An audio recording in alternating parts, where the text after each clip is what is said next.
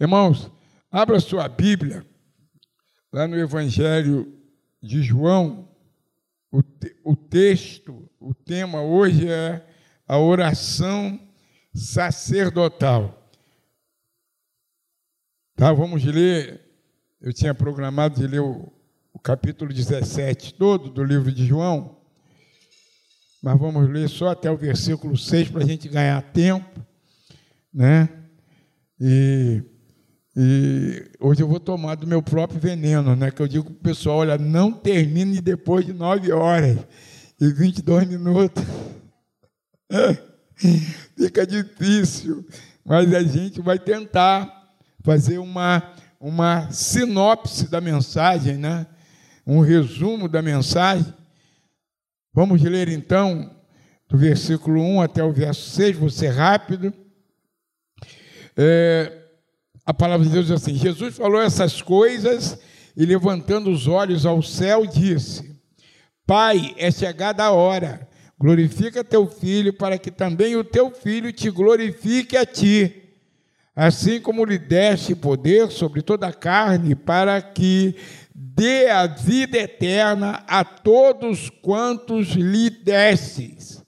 E a vida eterna é essa, que conheçam a ti, só por único Deus verdadeiro e a Jesus Cristo, a quem enviastes. Eu glorifiquei-te na terra, tendo consumado a obra que me deste a fazer. E agora glorifica-me tu, ó Pai, junto de ti mesmo, com aquela glória que tinha contigo antes que o mundo existisse. Manifestei o teu nome aos homens que do mundo me deste, eram teu e tu me deste, e guardaram a tua palavra. Curve a cabeça, feche os olhos, Senhor. Temos aqui nessa noite, nesse lugar, orado e louvado o teu nome, Senhor, em meio à adoração, em meio aos louvores, em meio à oração, nós já temos sentido a tua presença e nós já temos ouvido a tua voz. E agora, Senhor, nesse momento, nesse curto espaço de tempo em que nós vamos falar sobre a tua palavra, Senhor, continue falando comigo, continue falando com o teu povo e cumpre os teus propósitos eternos curando, libertando e salvando. Tudo isso para a glória, tudo isso para louvor do teu nome, em nome de Jesus. Amém. Aleluia. Oração sacerdotal de Jesus. Essa oração é a oração mais longa da Bíblia, né? Lá no, no, no capítulo 13. Jesus tem. Obrigado, pode abrir. Ele, ele, ele se turba o coração, né? o coração de Jesus ele se turba, lá no, no, no verso 21. E a partir daí, a partir do versículo 31 do capítulo 13, ele começa a dar as últimas instruções né, aos seus discípulos sabendo que a sua hora de cumprir esse propósito de Deus estava chegando, ele dá instruções aos seus discípulos. Restante do capítulo 13, capítulo 14, capítulo 15 e 16. São as últimas instruções aqui que Jesus dá no livro de João para os seus discípulos. Após essas últimas instruções, o capítulo 17 é ocupado por Jesus, como eu disse, pela oração mais extensa da Bíblia. E toda essa oração, irmãos, é dirigida ao Pai pelos seus discípulos, em todas as gerações. Essa oração que Jesus é, fez ali, antes da cruz, antes de, de ir para a cruz, ela tem ecoado pelos 20 séculos de cristianismo e chega até nós, chega até a mim, chega até a você. Por isso a gente tem segurança, né? A oração de Jesus, ela ecoa através dos séculos.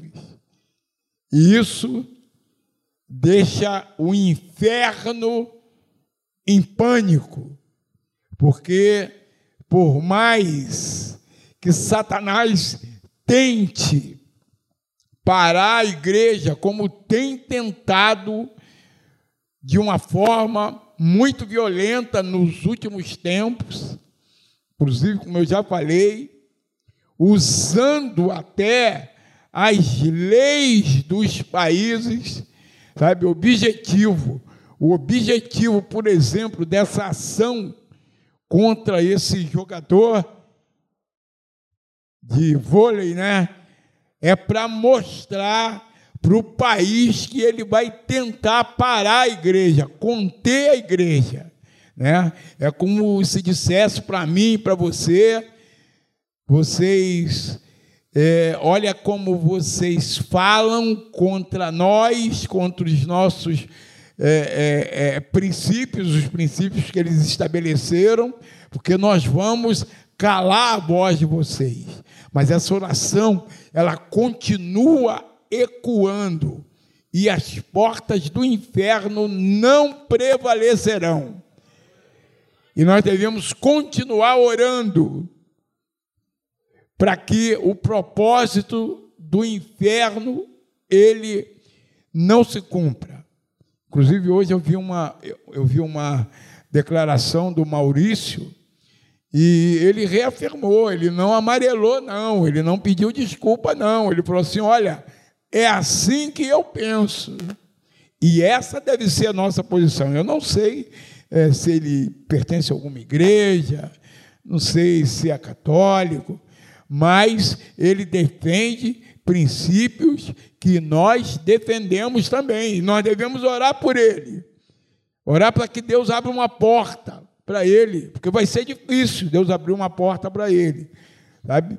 do jeito do politicamente correto, né, que as nossas instituições abraçarem essa causa, vai ser difícil. Mas nós vamos orar por ele e eu creio que Deus vai abrir uma porta para ele em algum clube é, é, é, no nosso país. Então, essa oração, ela ecoa. Do verso 1 ao verso 6, que, que nós lemos, Jesus ele, ele ensina sobre a essência da salvação. Ele diz que só Ele pode dar vida eterna. Sabe, irmão, parece um lugar comum, mas muitas vezes a gente duvida em algum momento da vida eterna. Mas a vida eterna é uma realidade para aquele que crê em Jesus. Ele diz assim no verso assim como lhe destes poder sobre toda carne, para que dê a vida eterna a todos quanto lhe deste. E a vida eterna é essa que conheçam a ti só por único Deus verdadeiro e a Jesus Cristo a quem enviaste. Eu glorifiquei-te na terra, tendo consumado a obra que me deste a fazer. E agora glorifica-me tu, ó Pai, junto de ti mesmo, com aquela glória que tinha contigo antes que o mundo existisse. Manifestei o teu nome aos homens que do mundo me deste, eram teu, tu me deste, e guardaram a sua palavra. Então, a vida eterna é dada por Jesus, sabe? É a essência da salvação. Ninguém pode nos tirar a vida eterna. Ninguém pode te tirar a vida eterna, nem o diabo pode. Ele pode nos atacar de todas as formas, ele pode nos levar à situação de dificuldade, cumprindo o seu ofício, porque ele não mudou de profissão, sabe? Ele continua matando, ele continua roubando, ele continua destruindo vidas que não se dobram diante de Jesus, Mas aqueles lavados e remidos no sangue de Jesus, ele não tem poder para isso. Ele não pode tirar a nossa salvação, porque foi consumada aqui na cruz do Calvário. Né? No verso 3, ele reafirma o conhecimento de Deus. E a vida eterna é essa: que conheçam a Ti por único Deus verdadeiro e a Jesus Cristo, a quem enviaste. Então, irmãos, nós precisamos nos aprofundar no conhecimento de Deus. Essa conferência que vai acontecer ali em Campo Grande, o objetivo é esse: nos aprofundarmos no conhecimento de Deus. Nós precisamos cada vez mais conhecer a Deus, porque isso nos sustenta nos momentos de crise, nos momentos de dificuldade, né? No, no, no, nos laços que Ele tenta colocar nos nossos pés. Conhecimento de Deus, essência da salvação.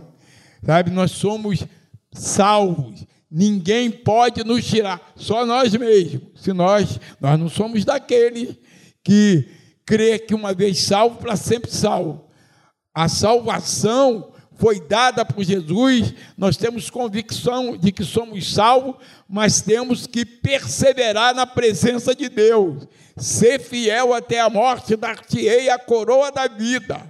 Sabe? O que Jesus tinha que fazer ele já fez lá na cruz do Calvário. No verso 4, ele reafirma a obra da salvação, como eu disse, está consumado, né?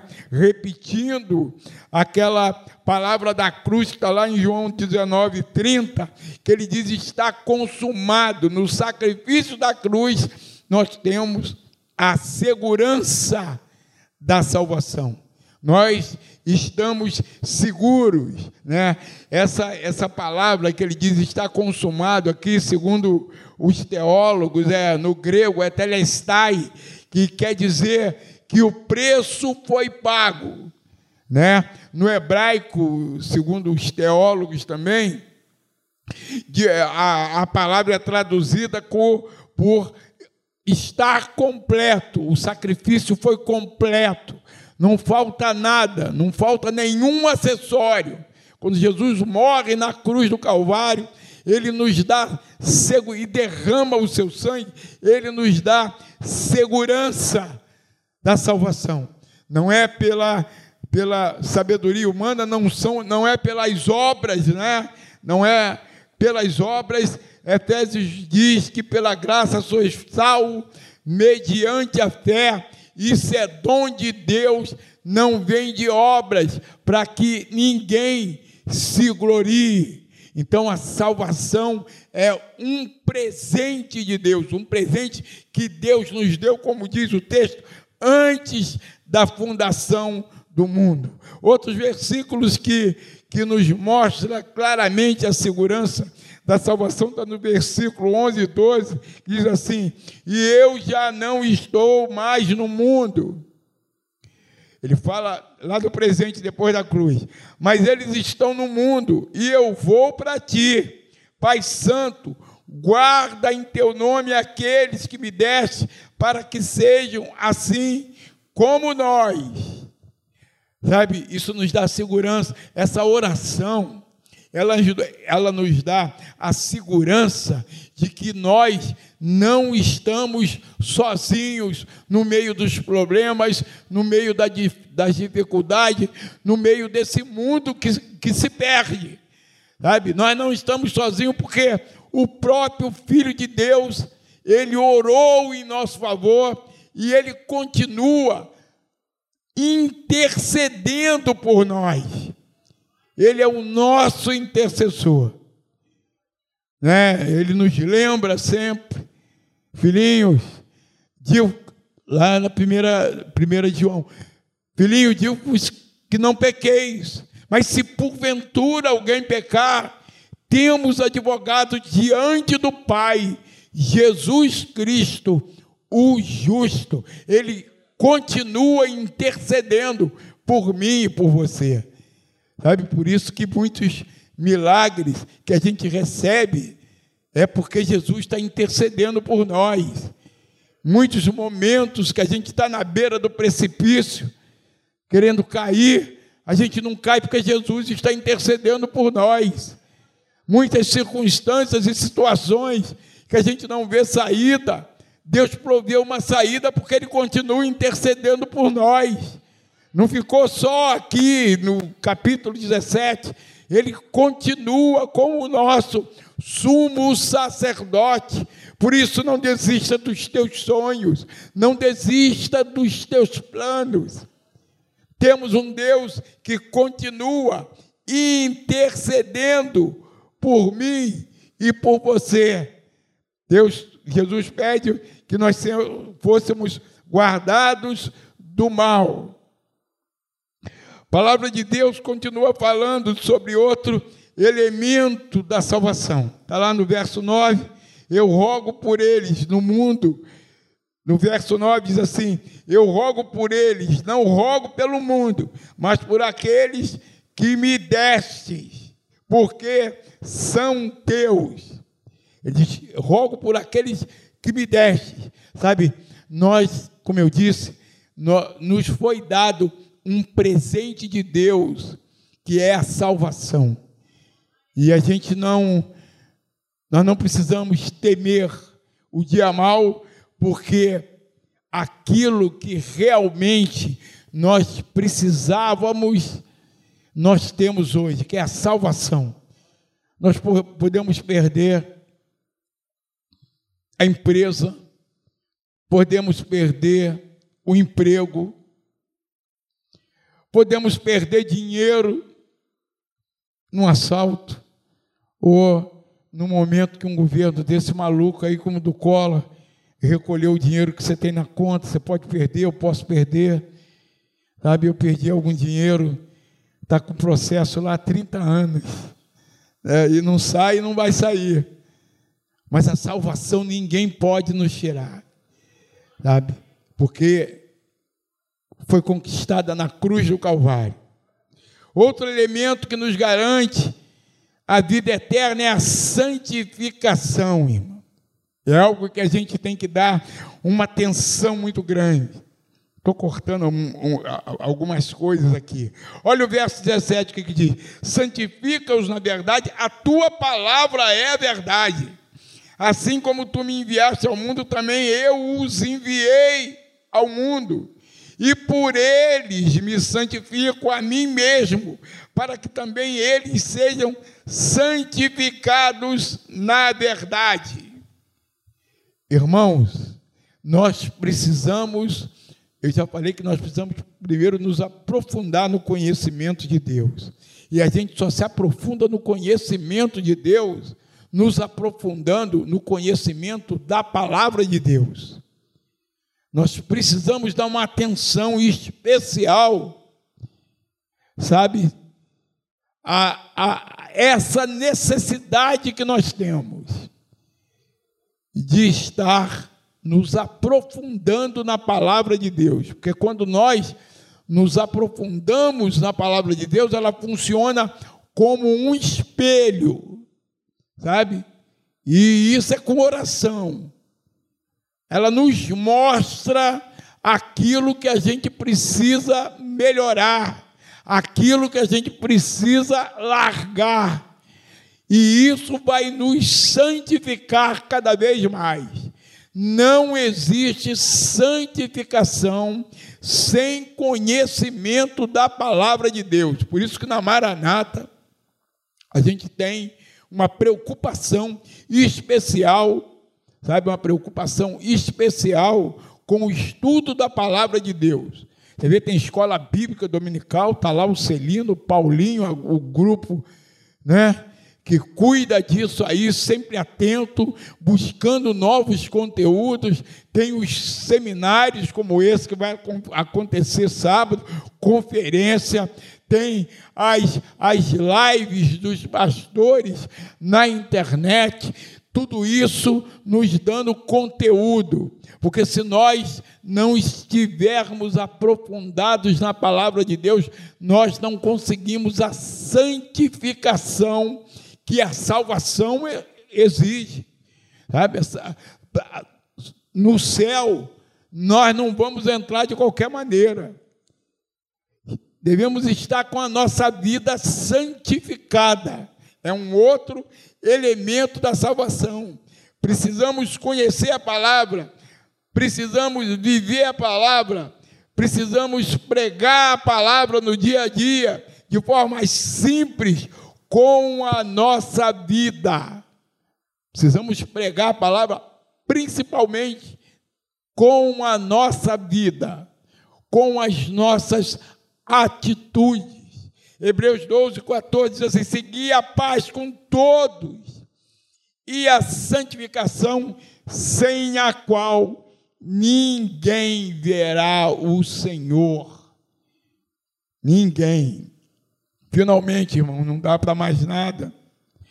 É, alguma coisa que já foi já foi citado, abertura do culto, né, o Salmo 133 já foi citado, já foi orado pela irmã Graça, né? Ó, quão bom e agradável é que os irmãos vivam em união. Não dá mais, não dá tempo para mais nada. Eu vou terminar aqui. Olha o que, que diz os, a partir do verso 20.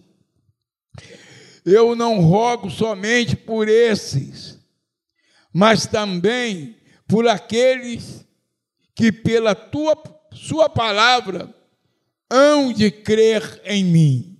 Fala comigo e fala com você. Ele orou por mim e orou por você. Sabe? Por isso que eu digo, essa oração, ela ecoa através dos séculos. Ela vem ecoando através dos séculos. Pai, eu não rogo somente por esses que me desse, mas eu rogo por todos aqueles que hão de crer em ti, hão de crer em mim, para que todos sejam um, como tu, ó Pai, o és em mim e eu em ti, que também eles sejam um em nós, para que o mundo creia que tu me enviaste. Olha a responsabilidade da unidade dentro da igreja e eu dei-lhes a glória que a mim me deste, para que sejam um, como nós somos um. Olha como, como Deus, na pessoa de Jesus, dá uma importância primordial à unidade dentro da igreja. Eu neles e tu em mim, para que eles sejam perfeitos em unidade e para que o mundo conheça que tu me enviastes a mim e que tens amado a eles como tens me amado. Pai, aquele se me deste, quero que onde eu estiver, também eles estejam comigo, para que vejam a minha glória que me deste, porque tu me has amado antes da criação do mundo. Irmãos, a nossa responsabilidade em manter essa unidade, ela é muito grande diante de Deus. Para que as pessoas creiam em Jesus, nós devemos viver em unidade, para que eles olhem para nós, um mundo que não conhece a Deus, olhem para nós e vejam diferença em nós. Porque o mundo vive dividido.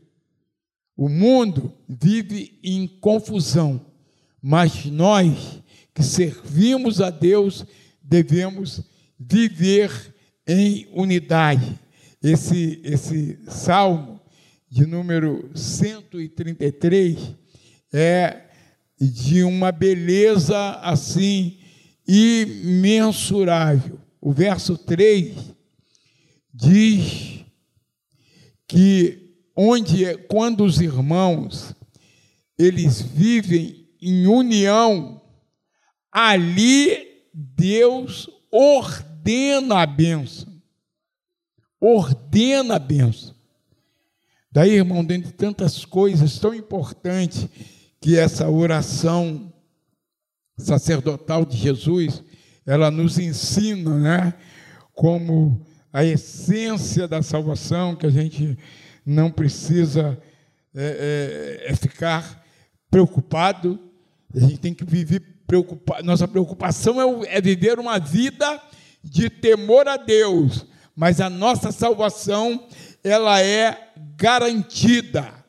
A cruz é a essência da salvação. A, a cruz nos dá a segurança da salvação. Jesus nos ajuda a nos santificarmos e ele roga ao Pai para que sejamos unidos. Aquilo que Jesus deveria fazer, ele fez. Ele pagou o preço. E dessa oração aqui, ele ora por mim e por você, dois séculos depois da cruz. Mas unidade somos nós que temos que preservar. Aquilo que Deus tinha que fazer, ele já fez. E continua fazendo. Continua fazendo. Mas aquilo que nós temos que fazer, nós devemos fazer. E, e ficar atento acerca disso. Que Deus nos ajude a ter essa unidade tão importante para o avanço da igreja nos dias que nós vivemos.